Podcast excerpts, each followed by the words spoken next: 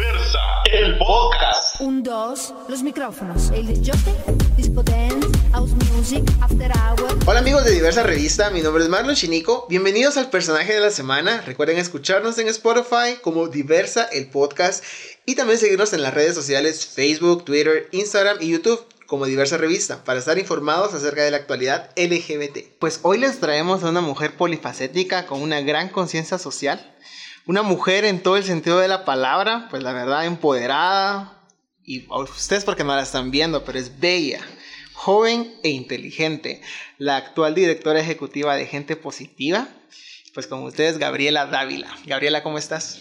Hola, mucho gusto. Pues yo muy contenta de estar acá, de poder platicar con ustedes, de que puedan escuchar y, y, y pues conocernos un poquito, hablar un poquito, eh, que me conozcan, que conozcan lo que hago, cómo lo hago y por qué lo hago.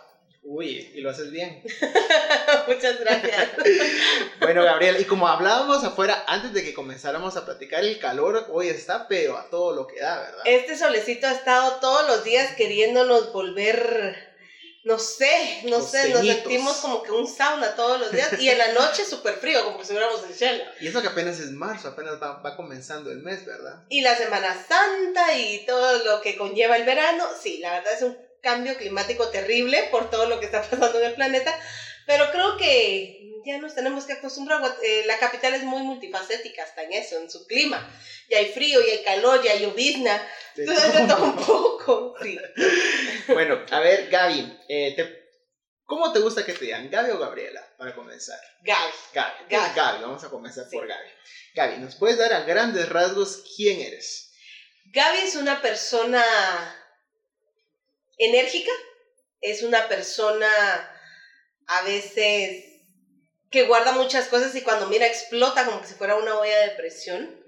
Gaby es una persona que no le gustan las injusticias, que lucha por la justicia, que dice hasta en los mismos movimientos feministas y que yo soy feminista, pero que me gusta decirle que soy feminista en todos los ámbitos. No solo para hacer un performance, no solo para un 8 de marzo o un 25 de noviembre. Hay que ser una femi- feminista a todos los rasgos, a todas escalas. Esa es interesante, Gaby. interesante saber que tengas esta mentalidad más eh, en este ámbito del feminismo, que ya vamos a hablar de eso en un ratito. Este, bonito conocer un poco más a Gaby. Vamos a comenzar pues con, con los inicios de ella. ¿Cómo llegó la oportunidad de trabajar en el activismo? Te cuento cómo Gaby llegó a trabajar en derechos humanos, en VIH. Hace una- un camino bastante largo. La caminata de orgullo LGBT, el desfile de la diversidad sexual, está cumpliendo 20 años y es específicamente hace 19 que yo inicio. Eh, cuando mi hermano nos dice a nosotros que él es gay, nosotros empezamos a, bueno, en lugar de rechazarlo, en lugar de decir no quiero saber de esto, nosotros decidimos no, hay que conocer qué anda haciendo, dónde lo anda haciendo y por qué lo anda haciendo. Entonces decidimos de eh, asistir que en aquel entonces estaba Oasis en sus inicios y es ahí donde empezamos a llegar. Empezamos a recibir talleres holísticos, empezamos a recibir talleres familiares de autoestima, de desapego, para ir liberando un poco de lo que conllevaba que, que se nos dijera que Aldo era gay, aunque nosotros lo vimos tan normal, ¿sabes? En nuestra familia dijimos, bueno, es que, ay, qué buena onda. Y es así como, obviamente, mi mamá junto a otras nueve personas se sientan y empiezan a hablar del primer desfile LGBT. Es así como mi mamá me dice, mira, asesinaron a una compañera, que en este caso era María Conchita, tenemos que pronunciarnos, vamos a salir a la calle y tú te quedas aquí. Entonces, digo yo, ¿por qué me voy a quedar? En aquel entonces yo decía, no me gustaría quedarme, quiero salir con ellos. Pero el contexto de que por primera vez vieran a mujeres lesbianas, gays, trans en la calle, iba a ser muy fuerte para que yo de 11 años estuviera ahí. Entonces no me decían llevar, me dejan a mí resguardada en Oasis. Y es ahí donde yo empiezo a involucrarme en temática de VIH. No, es, es curioso, no, no directamente derechos humanos LGBT, sino que VIH. Luego, posterior a esto, pues ya vamos amarrando diversidad, ya me voy a talleres eh, específicos, qué es la comunidad, porque el, el conocimiento de las letras. Y es donde digo yo, ah, sí me gusta. empiezo a ir con Aldo, con él había un evento de belleza, empiezo a ir a las discotecas, ¿verdad? Desde los 11 años la Gaby andaba metida en discotecas. y Entaconada. En, taconada y en la primera que era Pandora's Box. Ajá. Fuimos ahí, luego visitamos Trilogy. eh, y fue así como fui metiéndome. Dije, ajá, hay cosas de belleza, pero hay derechos que defender. Hay, hay que ser. Mi mamá empezó a ser una de las primeras, la primera mamá que dijo sí. Tiene playeras de cada caminata donde hay donde dicen mis hijos gay, yo lo amo. Eh, en este caso, ahora que pues Aldo se vuelve diputado, o sea, la, la, lo que conlleva que el trabajo que hemos realizado como familia. Te digo como familia porque está mi mamá, está mi otro hermano, estoy yo, y esta lucha y empoderamiento de derechos humanos que hemos tenido y que mucha gente no lo sabe. Mucha gente dice, ay, llegaban de iniciar, Ajá. Caras nuevas. caras nuevas. No, ya llevamos más de 21 años en esto, muy orgullosos, muy contentos y siguiendo defendiendo con uñas, garras y dientes lo que nos toque que defender. Qué bonito. Y qué bonito saber de que todo eso viene en base del amor. Porque es el amor que le, tienen a, a tu hermano, el querer entenderlo, de que era parte de la, de la comunidad diversa, de que ahora somos bastantes. Y a veces no nos ponemos a pensar quiénes fueron los precursores de todo eso y pues hoy tenemos a alguien que vivió todo esto y pues es bonito saber siempre cómo comenzó y, y saber de que aún están acá. Y olvídate ver la caminata de, ese- de esa primera vez, en donde eran 50 personas. Y subirme a, a la tarima el año pasado, al escenario, y ver que casi llenamos la plaza, es un montón de sentimientos encontrados. Y sube mi mamá, ese mismo día con Aldo, y me dice, ¿quién iba a pensar que yo a esta edad, 20 años, des- 19 años después, iba a ver la plaza llena? Cuando yo inicié con 50 personas. Entonces, como tú dices, nace del amor, nace, nace de la perseverancia y, y aunque muchos no lo sepan, hay una placa conmemorativa de ese primer desfile de orgullo y está resguardada ahora pues en la nueva discoteca que era donde quedaba Pandora's Box. Está resguardada y ahí están los nombres de los percutores del primer desfile de orgullo LGBT. Miren qué interesante, la verdad. Hay que ir a visitar esa plaquita cuando quieran. Eh, um, bueno, ya hablamos eh, de la oportunidad de cómo comenzó y el por qué el activismo, que básicamente creo que se dio algo natural en ti, porque lo tenías, lo vivías, lo Exactamente. vivías. ¿Cómo fue que decidiste continuar en eso? Fíjate de que De hacer una carrera en eso, decir, de aquí soy.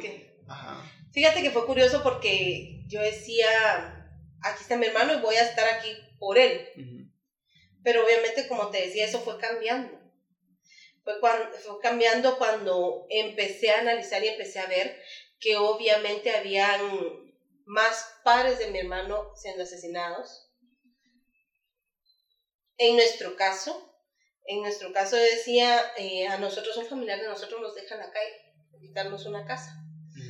Y decía yo que esto es una injusticia.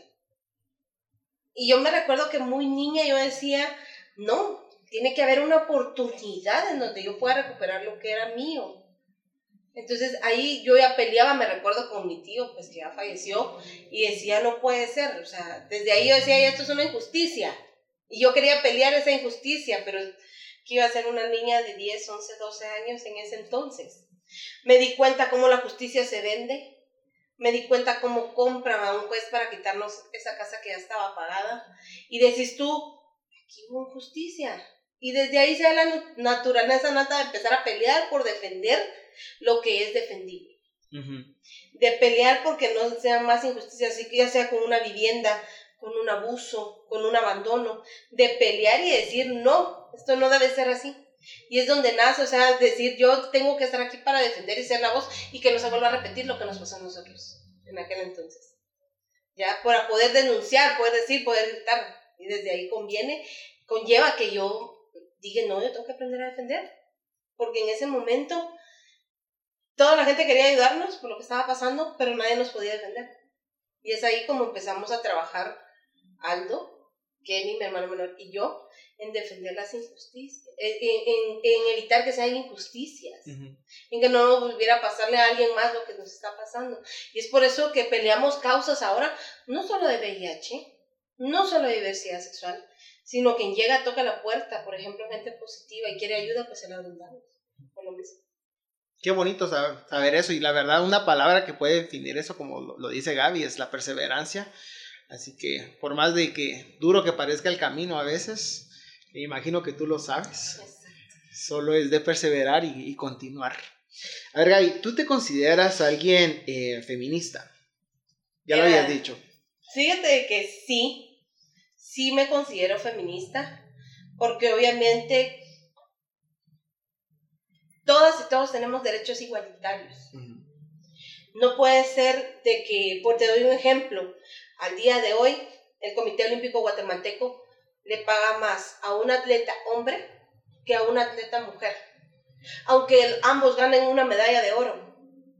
O sea, ahí no hay paridad de derechos. La gente confunde mucho y es a donde te digo yo de que hay movimientos feministas que se creen eh, con el derecho. Hasta en el feminismo hay embrismo, porque no es lo mismo. Yo he peleado muchas veces porque el movimiento feminista en Guatemala sea igual para todas, todos y todes, que podamos decir, eh, te voy a dar un ejemplo claro. Hace poco eh, las tesis hicieron un performance que le dio vuelta al mundo Ajá, sí la vi. que yo. sea un violador en tu camino. Se juntaron grupos de compañeras feministas, se juntaron, hicieron su performance. Pero cuando yo pedí apoyo para dos estudiantes de la Universidad de San Carlos a este grupo feminista, Ajá. no llegaron. Entonces no debemos ser feministas solo para una causa. O solo para decir, ay, estoy replicando. O como ahorita para el 8 de marzo Queda bien. que ya viene. O sea, qué bonito es decir, yo voy a ir en una caminata pe- peleando mis derechos y diciendo, pero ¿qué pasa con los otros 363 días? Y con todas las demás personas. Y aparte. con toda la gente. Ujú. Entonces, hay, en este momento hay movimientos que están capturados. O sea, se me hace ridículo en este momento ver que hay una caminata del 8 de marzo en donde de manera periodicativa dicen de que, que Aldo es un macho, que Aldo es un aquí, que yo soy, que yo no soy feminista. Pero estas mismas personas hacen una, una hoja en donde te dicen hasta cómo. Y es un movimiento feminista. O sea, te dicen, no puedes ir destapada, no puedes ir provocativa, no puedes hacer pintas, no puedes pegar papeles, no puedes... Entonces, ¿en qué estamos? Sí, es por lo que. pe- Bueno. ¿Te das cuenta? O sea, es ese choque en que o sos o no sos, o vas a dejar ser o no dejas ser. Entonces, el movimiento feminista en Guatemala, te, las vas a ver juntas, para ahorita el 8 de marzo. Vas a ver un movimiento feminista hablando para un performance. Pero, por ejemplo, un movimiento feminista para la iniciativa de ley 5272, no las vas a ver. no. Porque quienes están afuera del Congreso gritando somos nosotros la diversidad sexual. Ajá. Y que si yo no hablo de que hay mujeres que están corriendo riesgo, no vamos a escuchar esa voz de las feministas. Exactamente. Entonces, yo sí me considero feminista porque busco la igualdad y equiparidad y trabajo por todas, todos y todes. Porque así debe ser. Pero no soy feminista cuando me conviene. No soy feminista para no atender a una necesidad. ¿Entendés? Entonces, yo soy feminista a todas las escalas, pero no, no soy exclusiva. Ah, no voy a hacer esto porque ahí está un hombre. O sea, ¿cómo pedimos respeto si no vamos a brindar respeto? Exactamente. Ya. Eso sí, o sea, si yo voy a una caminata del 8 de marzo, yo voy a vestida como a mí me dé la gana. Exactamente, porque es tu identidad. Exactamente, pero me van a entregar una hoja a mí donde me dicen, mira, no puedes vestirte así, no puedes ir allá, no puedes... Entonces, ¿qué feminismos están creando las, los movimientos aquí en Guatemala? Exacto. ¿Y quién es Gaby sin tacones? ¿Y quién soy yo sin tacones? ¿Quién me encanta caminar sin tacones? No puede llevar tacones porque está provocando. Es ilógico. Sí, es es bastante poco- ilógico. Pero sí, yo sí me catalogo feminista. A mí me chiflan en la calle, me volteo y maltrato. A mí me, me cuando me siento acosada, lo cuando miro que están acosando a alguien, lo denuncio. Cuando viene una mujer y necesita ayuda en derechos la acompañamos hasta el final. Y si viene un hombre también, ¿por qué es eso? Nivelar y equiparar derechos para ambos, para hombres y para mujeres. Pero si caemos en el embrismo, en donde yo lo voy a detestar por ser solo el hecho de ser hombre, ahí estamos. Porque estamos pidiendo respeto de derechos y no estamos respetando los derechos. Muy interesante, la verdad, eso. El término que utiliza es embrismo. Nunca lo había escuchado, pero tiene mucho sentido ahora que, que, lo, que lo menciona Gaby. Y pues la verdad, este, espero que, que nos influya bastante a todos para poder ser mejores. este, vamos a hacer una pausa acá para decirles chicos, por favor promocionen esto con sus amigos, eh, compártanlo en sus redes sociales, nos ayudarían bastante. Ahora Gaby, vamos a entrar al ámbito personal, ¿estás lista? Sí, tú pregúntame, tú pregúntame. A ver, eh, Gaby, ¿qué buscas tú en un hombre? En un hombre, ¿qué busco? Busco mucho sentirme respaldada, sentirme segura, sentirme apoyada, sentirme no utilizada. Yo estuve en un círculo de violencia durante siete años y pasaron muchas cosas a mi alrededor en donde yo llegué a una negación y yo sabía que me estaban violentando y yo no decía nada. Violencia psicológica. Psicológica, física, verbal. O sea, fue, fue muy fuerte para mí. ¿Y qué busco en un hombre? Mm. Busco un respaldo, busco un apoyo, busco que, que si yo me siento mal sea esa columna que me está respaldando, sea esa persona en la que yo pueda decir, aquí está a mi lado y, puedo levantarme y decir, ah, sí está esa persona que necesitaba y que me complementa. No digamos en la cama. Porque eso no puede quedar Totalmente. Tiene que complementar o tener mis mismos desórdenes mentales. y es un plus decir que, que pues tal vez está ahí, ¿ya? Es un plus para mí decir, o sea, ese hombre está, ¿entendés?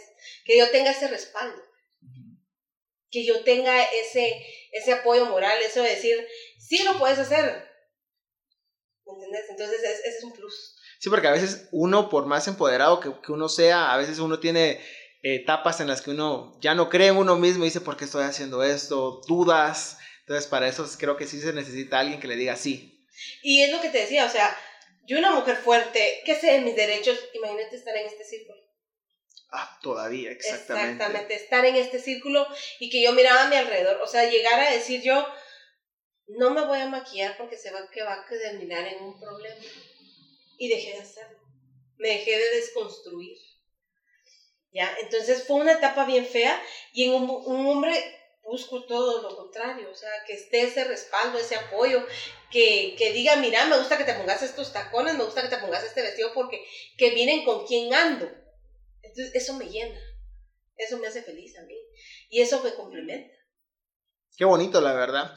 ¿Cómo fue que lograste salir para los, para los, alguien que esté pasando por estos, esta situación? ¿Cómo, qué, fue lo que a ti, que tú dijiste, hasta aquí y a lo que se venga? Mira, hubieron dos etapas fuertes. Yo tengo un bebé de cuatro años. Hubieron dos etapas fuertes que me dijeron hasta aquí había habido un problema en casa esa vez.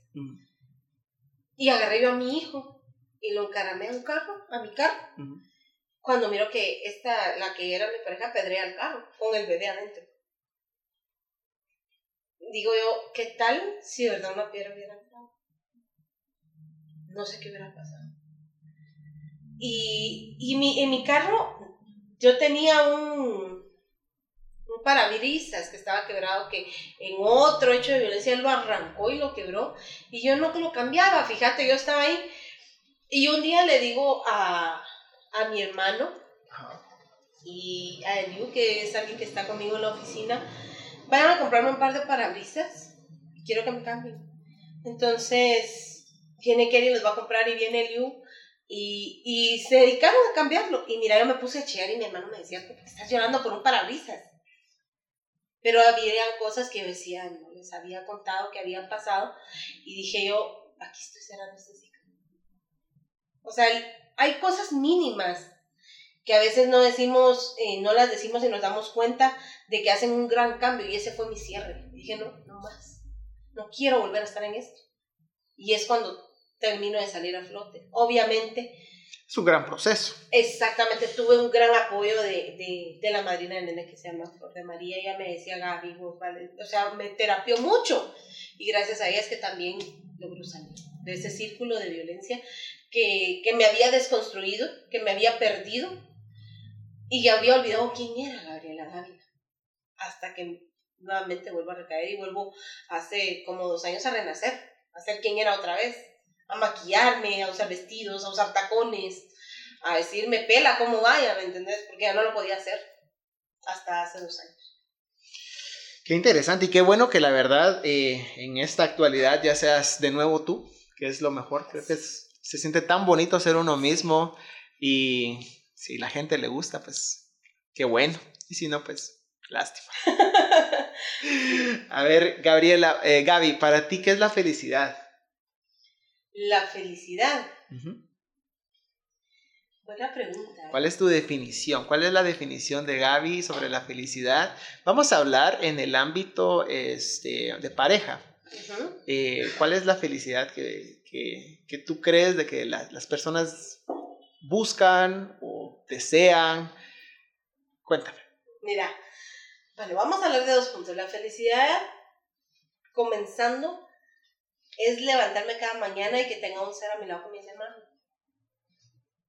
Y que me dice a veces, mami, no te vayas si estamos en un choque ahí porque tiene carácter fuertísimo. Y yo le digo, no me tengo que ir. Y él, no, mami, no te vayas. La felicidad es esa, para mí, en ese ámbito. La segunda felicidad, a pesar de que a veces nos desmochamos, nos maltratamos, nos decimos, mi familia mi familia, o sea, si a mí me dijeran, Gaby, tenés la oportunidad de volver a nacer, ¿dónde vas a nacer? Y yo diría que vuelvo a nacer con la familia, con los desórdenes mentales que tenemos todos. Porque así es, que nos peleamos, que nos maltratamos, pero yo no me hallo sin mi familia. Exacto. Por las cosas que vivimos, aprendimos a hacer Ahora somos ocho. Está Kenny, está mi sobrina, está Aldo, está mi mamá, está la pareja de Aldo, está mi bebé, está Eliu y está la mamá de la nena. Ocho. Cuando estábamos en los momentos más críticos, estábamos solo nosotros. Y ese es mi núcleo familiar. Y soy feliz, soy muy feliz con ellos, a pesar de todo lo que te digo. Y de, de ese espacio, de esa familia, obviamente está la persona que, que, que es el que está ahí conmigo, que, que me dice, Gaby, podés, Gaby, aquí está mi hombro. O sea, a veces estamos viendo tele y apagamos la tele y estamos platicando en la madrugada, esa, esa es también parte de mi felicidad. Esa también es parte de que yo digo, ahí está conmigo y con él puedo hablar. Ahí está mi soporte, ahí está que también a veces es otro loco bipolar que pelea hasta por una calle, por una calle, pero ahí está, ¿me entendés? Está a mi lado y, y sin este trío de núcleo, digo yo, no podría ser. Este es mi trío, pero en el núcleo principal, a pesar que me peleo, que nos matamos, está Aldo. Yo sin Aldo no sé qué haría. Y yo no sé qué haría Aldo sin mí, o sea, a pesar que nos decimos a veces cosas horribles porque estamos susceptibles, yo no sé qué haría sin él. Entonces, mi triángulo de seguridad son ellos tres y mi núcleo y mi centro es Aldo. Yo sin él no podría vivir. Y nos ha pasado que ya creo que nos dejamos de hablar hasta ocho días, pero ahí estamos. Y no podría vivir yo sin él. Él es mi soporte como yo lo soy de él. Qué bonito. Qué... Y ustedes no lo pueden ver, pero se, se emocionó ahorita Gaby. Y qué bonito ver de que alguien se emocione así al hablar de alguien. Solo significa que es amor puro y que es eh, algo que no se encuentra y que amor fraternal, amor familiar. Sí.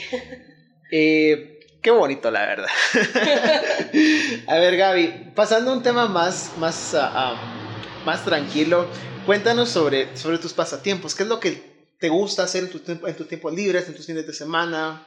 Bueno, la mayor parte del tiempo soy una osa. Me gusta- Como hacemos tanto trabajo de incidencia en la calle, Ujú. asoleándonos, mojándonos, trasnochándonos, los días que podemos descansar, que, que todo el mundo cree, ah, el viernes se van a descansar. No, tenemos sábados y domingos de trabajo. Y cuando podemos descansar, Me dan la una o dos de la tarde y durmiendo. Viendo una serie, jugando con el bebé. Pero cuando no, me encanta salir a tomarme un atol con el bebé. Nos gusta andar eh, no haciendo, no haciendo mayores cosas lujosas, sino que a veces simple y sencillamente nos un parque a tirar. Y vemos qué hacemos. Entonces me gusta mucho el aire libre. Hace muchos años y ahora en mis tiempos libres ya empecé a jugar otra vez un poco de ajedrez. En el 97 fui campeona nacional de ajedrez. Entonces no lo dejo de lado, sino que todavía lo practico de vez en cuando ahora en las noches. Con mi hermano Kenny a veces lo, lo, lo, lo practicamos, sino con Kenny, pues con el Liu nos ponemos a jugar ajedrez para no perder esa línea. Y eh, dibujar muy poquito, muy poquito, muy- leer. Me gusta leer. ¿Te Me gusta leer? Me encanta leer porque, o sea, a veces la lectura te ayuda a fortalecer mucho tu forma de hablar, tu, el uso de las palabras. Me gusta leer. Y, y si no, sí te digo, soy una osa y me mantengo en la, tele, en la casa viendo tele con el Liu, con el nene, con mi mamá, con todos, pura osa. Nos salimos solo más que para traer pan y de regreso, para aprovechar a descansar, porque a veces solo un día descansamos a la semana. Sí, es que yo, yo, yo- como le comentaba fuera de micrófonos, yo la he visto los viernes o los sábados. y la mayoría de gente está que sí, que, el- que, la, que la fiesta y todo, pero ella está ahí viendo que hace falta y trabajando real, realmente. Entonces entiendo del por qué a veces hasta, hasta tarde te toca quedarte dormida y pues Sí, recuperando energías. sí. Ahora, hablando acerca de la actualidad, vamos a entrar a lo que, a lo que mueve a Gaby este 2020. Vamos a empezar a hablar con este mm, decreto de ley, que es la 4-2020. A ver, para los que, 4-2020. perdón, para los que no sabemos, ¿qué es la- el decreto de ley 4-2020? Ok, la 4-2020 es una ley de ONGs que viene construyéndose y fraguándose desde hace tres años. Esto comienza con el presidente Jimmy Morales, porque eh, se da cuenta que la sociedad civil, a raíz de lo de Roxana Valdetti y Otto Pérez, agarra fuerza para denunciar los actos de corrupción e impunidad. Entonces viene Jimmy Morales y dice, no, yo no quiero ninguno de esas gentes en la calle. Sean colectivos, sean organizaciones no gubernamentales, sean amas de casa, porque hubieron niños y amas de casa particulares que salieron para derrocar a Roxana y a Otto Pérez. Cuando empezamos a ver la malversación de fondos, la corrupción, la impunidad del Jimmy Morales, nos empezamos a pronunciar en las calles y dicen, no, me hacen una ley de ONGs donde dice que se prohíbe el derecho a asociación, donde dice que se prohíbe el derecho a la manifestación, donde dice que se prohíbe el derecho a, inclusive hasta los propios sindicatos, de pronunciarse con respecto a, a exigencia de sus derechos, que son totalmente apartes de los de la ONG. Entonces empiezan a, a leer el pacto de corruptos, que ahí había mucho más diputados, y pasa en primera lectura. Eso fue el primer año. Luego en el, el año pasado pasa segunda lectura. Entonces decimos, sí quieren caer a la sociedad civil porque estamos denunciando. Y esto revienta más cuando Jimmy Morales saca a Iván Morales. a- perdón, Jimmy Morales saca a, A Iván, Iván Velázquez Iván de la. CICIG porque lo declaran no grato, porque empieza la persecución de su hijo, supuestamente, y nosotros en las calles proyectando, mira, esto dijo Jimmy hace unos, hace unos años y ahora está diciendo esto, o sea, lo enfrentamos cara a cara. Nosotros hemos hecho mucha incidencia por respecto cuando eh, aparecieron los casos de violaciones a mujeres en casa presidencial. Nos fuimos a parar con una manta y denominamos casa presidencial zona no segura de mujeres. Entonces empezamos a hacer la piedra en el zapato del presidente. Tanto es así que nos menciona en una conferencia de prensa, gente positiva está. Y no nos da pena. No nos da pena que nos identifique. Entonces, a raíz de esto, y que muchas organizaciones no gubernamentales, como las de mujeres, como la de las de las jóvenes, como los enfermos renales o enfermedades catastróficas, empezaron a manifestar porque no hay medicamentos, porque no hay derechos igualitarios. Entonces, a él se le ocurre cerrar.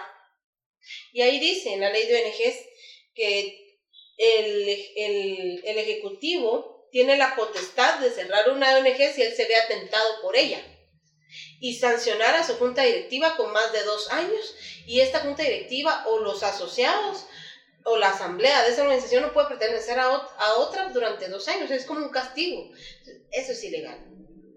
También ahí dice que toda manifestación que se realice no va a ser tachada como terrorista las personas que participen en ella. Y hay multas que son exorbitantes, hasta de 50 mil, 60 mil quetzales para sacar a alguien porque está manifestando, por ejemplo, por el derecho al agua. Hoy vemos en las noticias, en uno de los medios cooptados, porque sabemos que uno de los medios noticiosos está cooptado, vemos que hay unos maestros en San Marcos que manifiestan, unas padres de familia con sus niños manifestaron porque no hay maestros en sus aulas. Con la aprobación del 42020, los padres hubieran ido presos y los niños a PGM. A ese nivel. Si no hay agua en tu casa y tapaste, como por ejemplo pasa muy seguido en los olivos en la zona 18, que tapan y nadie sube, nadie baja, estas personas van a la policía antimotines, los arresta como desorden público y los arresta como terroristas porque están alterando el orden público y se van a dar presos. O sea, dentro de poco ya no se iba a poder manifestar, ni siquiera por educación o salud. Y mucha gente no lo conoce. El gobierno está vendiendo como que es que no quieren que se fiscalice. Pero el gobierno no está informando que a las organizaciones no gubernamentales las fiscaliza el Banco de Guatemala, la Superintendencia de Administración Tributaria. Estamos registrados en el registro de personas jurídicas del Ministerio de Gobernación. El Banco de Guatemala realiza, realiza cuatro, cinco, hasta seis visitas al año para preguntar cuáles son nuestros ingresos, cuáles son nuestros ingresos, de dónde viene el dinero, cuál es el proyecto que se está implementando. Y es así que aparecemos en el folleto del Banco de Guatemala. Entonces, les están vendiendo que no nos dejamos fiscalizar cuando ya somos fiscalizados. Y aparte las auditorías externas internacionales y las, eh, las, las auditorías nacionales con registros internacionales. Entonces, es un, es un rollo que la gente no lo quiere ver y el gobierno lo está vendiendo de la manera que no es. De que les conviene. Exactamente. afortunadamente, gente positiva, a CINDES y Legis, enviamos un amparo a la Corte de Constitucionalidad, el cual declaran a favor y dan un amparo provisional pero ahora estamos buscando un amparo definitivo para que esta ley se archive y se guarde porque tiene inconstitucionalidades. Contrarrestan el artículo 33 de la Constitución que dice que te da derecho a la manifestación pacífica y no confrontativa. Ahí se contrarresta la ley con la Constitución. ¿Cuál crees que sea el futuro de esta ley? ¿Cuál, que, con, la actualidad? Porque ahora, fue que, que sonó, que explotó la bomba, que toda la gente está aprendiendo de esto pero dices que lleva tres años ya. Exactamente, es que esto se empezó a orquestar desde hace tres años, pero casualmente eh, la pasan en menos de una semana y la pasan disfrazada porque se estaba teniendo lectura de lo del coronavirus y ahí decía, ajá, se va a plantear emergencia nacional por el virus del coronavirus en la ciudad de Guatemala y planteamos hablar de la ley de ONGs y aprobación de tercera lectura. Por cierto. Por cierto, entonces ese por cierto debería de haber ido en otra apartado, pero lo meten junto. Entonces los congresistas no hicieron cuando aprobaron esa, la, la orden del día, la orden del día, y ahí es donde no lo meten. ¿Qué es lo que está pasando? Se están pagando favores.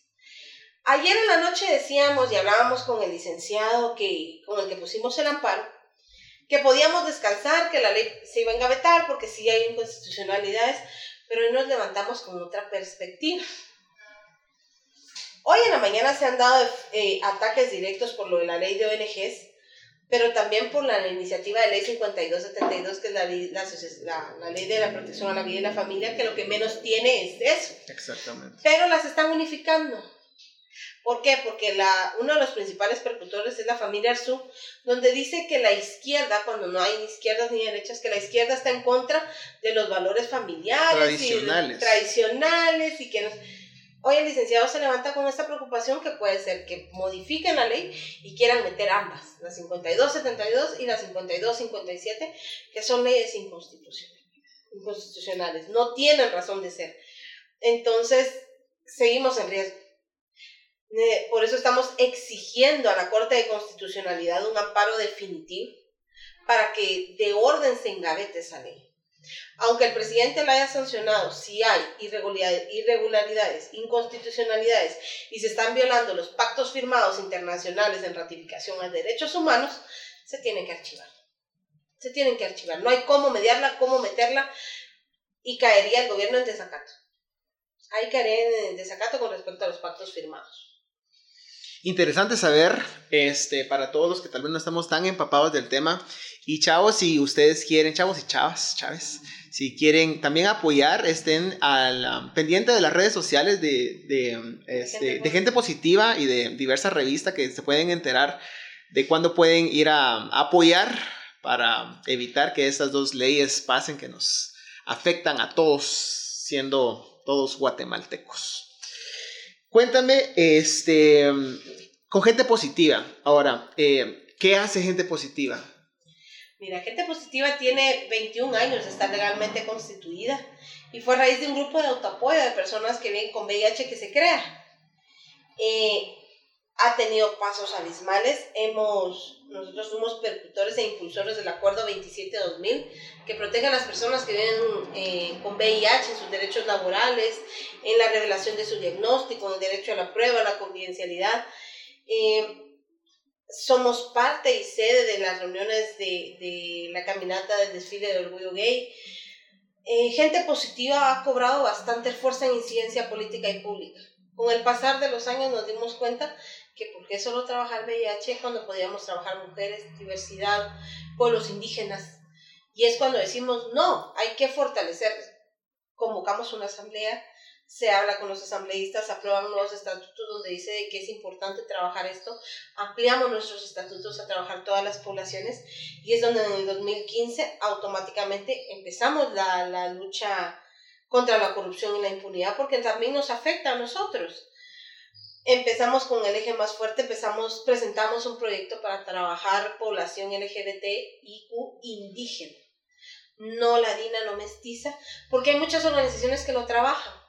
Tenemos tres sedes departamentales, una en Quiché, una en Huehuetenango, una en Altavera Paz, en donde el primordial objetivo es darle empoderamiento a las poblaciones indígenas LGBT para que puedan exigir sus derechos y en algunos casos en sus idiomas hablantes porque tampoco hay, no hay cómo comunicarse. Creamos una campaña que se llama Libres e Iguales, que increíblemente pasa a, ser transmitida en canales cristianos que habla sobre derechos humanos LGBT.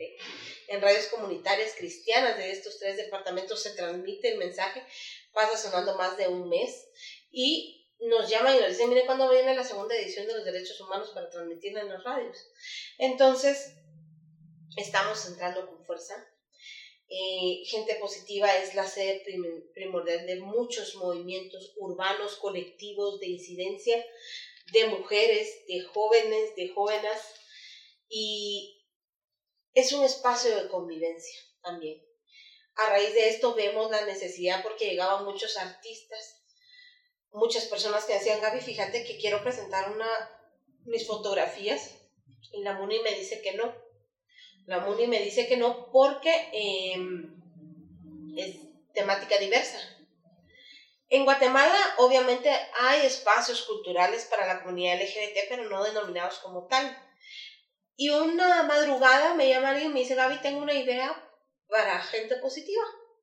les digo, sí, se me acaba de ocurrir que creemos una casa de la cultura. Bueno, perfecto. Hagámoslo. Hay que echarlo en popa.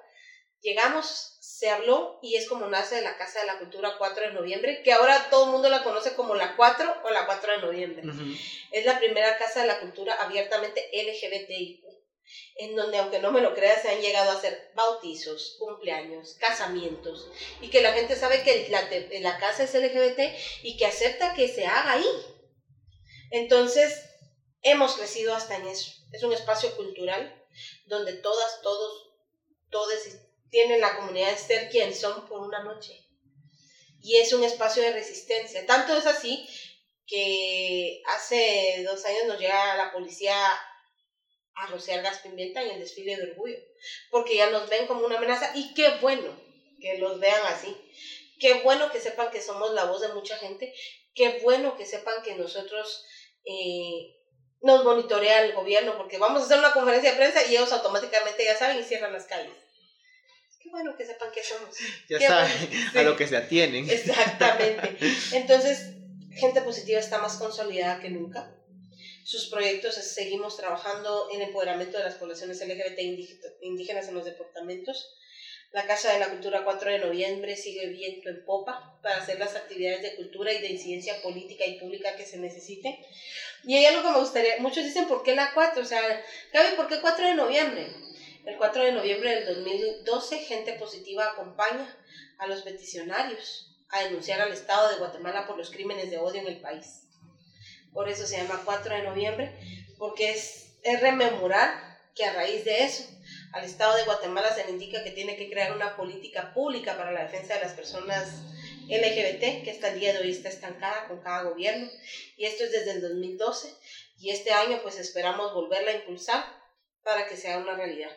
Porque si esta, esta política pública estuviera, no existiría la 5272. Y como decimos en los, en los afiches, o, mucha gente dice, ah, no va a pasar. Pero quiero, Confían en que no va a pasar. pero cuando pase, quiero que sepan que ya no va a haber espacios LGBT. Cuando pase cualquier persona que se crea con el derecho en la calle de agredir los si no lo matan no va a haber persecución penal. Entonces no conocen la dimensión de la ley, entonces por eso invitamos a que la conozcan, porque si esta ley llega a pasar nos va a afectar a todas, todos y todas. Interesante todo lo que hacen en la Casa 4 de noviembre y pues más que nada en la en gente positiva. Y pues eh, interesante saber de que tenemos acá a, a la directora ejecutiva. ¿Quién mejor para que ella que, que para instruirnos qué se puede hacer ahí y qué es en lo que están trabajando? Ahora eh, te voy a hacer una ronda de preguntas así rapiditas, ¿Sí? eh, ya para, para despedirnos ya. Ok. Eh, Gaby, ¿cuál es tu parte del cuerpo favorita? ¿De mía o de, Sí, de tu cuerpo. mía? Mis piernas. Tus piernotas. Amo mis piernas. Sí, se ven hermosas tacón. ¿Cuál es tu tipo de clima? El frío. Amo el frío. Me encanta el frío porque puedes estar arronchadito, en cucharita, como querrás, pero con el calor, al contrario, querés estar alejando a la persona porque mucho calor. Me amo el frío. ¿Perdonarías una infidelidad? No. No. Rotundo. No. Sí, porque no me gusta que me... No me gusta engañar para que no me engañe. No la perdonaría. Si pudieras tener la oportunidad de viajar, ¿lo harías al pasado o al presente siendo 10 años antes o 10 años después de ahora? Ah, al pasado. Al pasado para, ah, no sé, para poder hacer cosas que sé que me hicieron falta hacer. Al pasado. ¿Podrías describirte en tres adjetivos? No sé. Eh, Es para ponernos a pensar. sí, es, que- es que, eh, es que no sé si, si serían adjetivos, pero te podría decir que eh, en tres adjetivos, en tres palabras, me la pones difícil porque soy tan... Me han dicho, y yo sé que soy, soy una persona exótica, peleonera y empoderada. Exótica, peleonera y empoderada. ¿Y crees de que sí? Dijiste que te los habían dicho, ¿crees de que tienen razón? Sí. Sí. yo sí.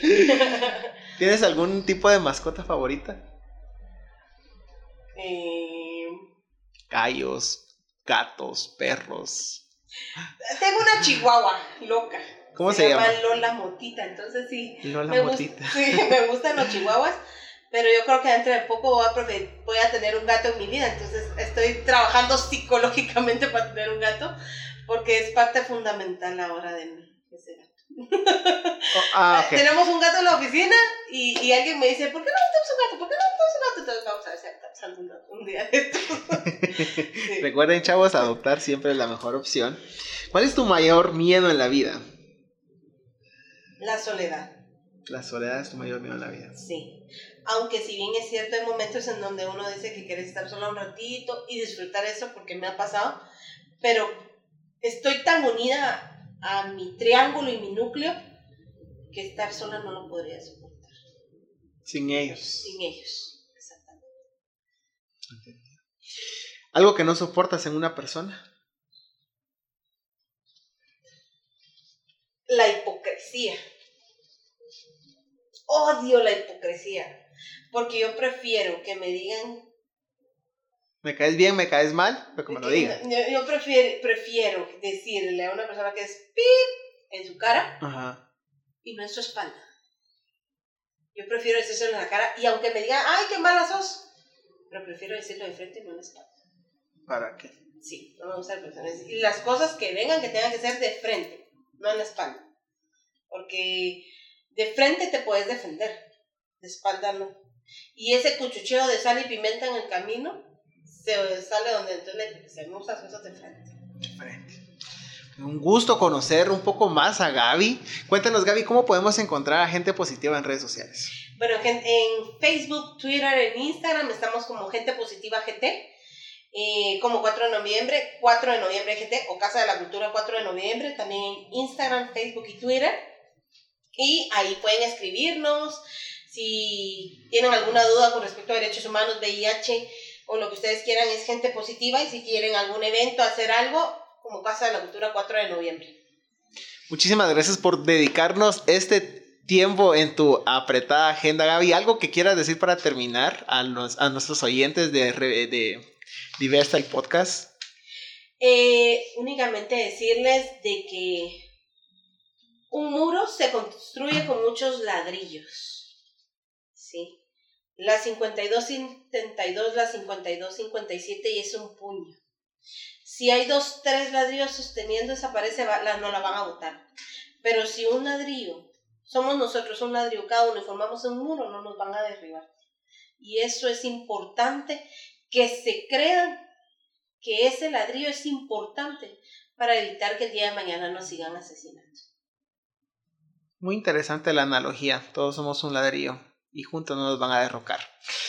Muchas gracias a todos. Recuerden amigos, los invitamos hoy a las 7 de la noche en el Facebook Live con el tema, adivinen qué tema va a ser, va a ser la violencia en pareja con nuestro psicólogo experto José Solórzano. Pues muchas gracias por escucharnos. Y muchas gracias amigos por acompañarnos nuevamente. Recuerden continuar escuchándonos en Spotify como Diversa el podcast y en las demás redes, Facebook, Twitter, Instagram y YouTube como Diversa Revista, donde encontrarán diversa información. También recuerden suscribirse para que mes a mes les llegue a su correo la versión digital de Diversa Revista IDS. ¿Y saben qué? Totalmente gratis. Mi nombre es Marlon Chinico y los espero la próxima semana. Diversa, el podcast.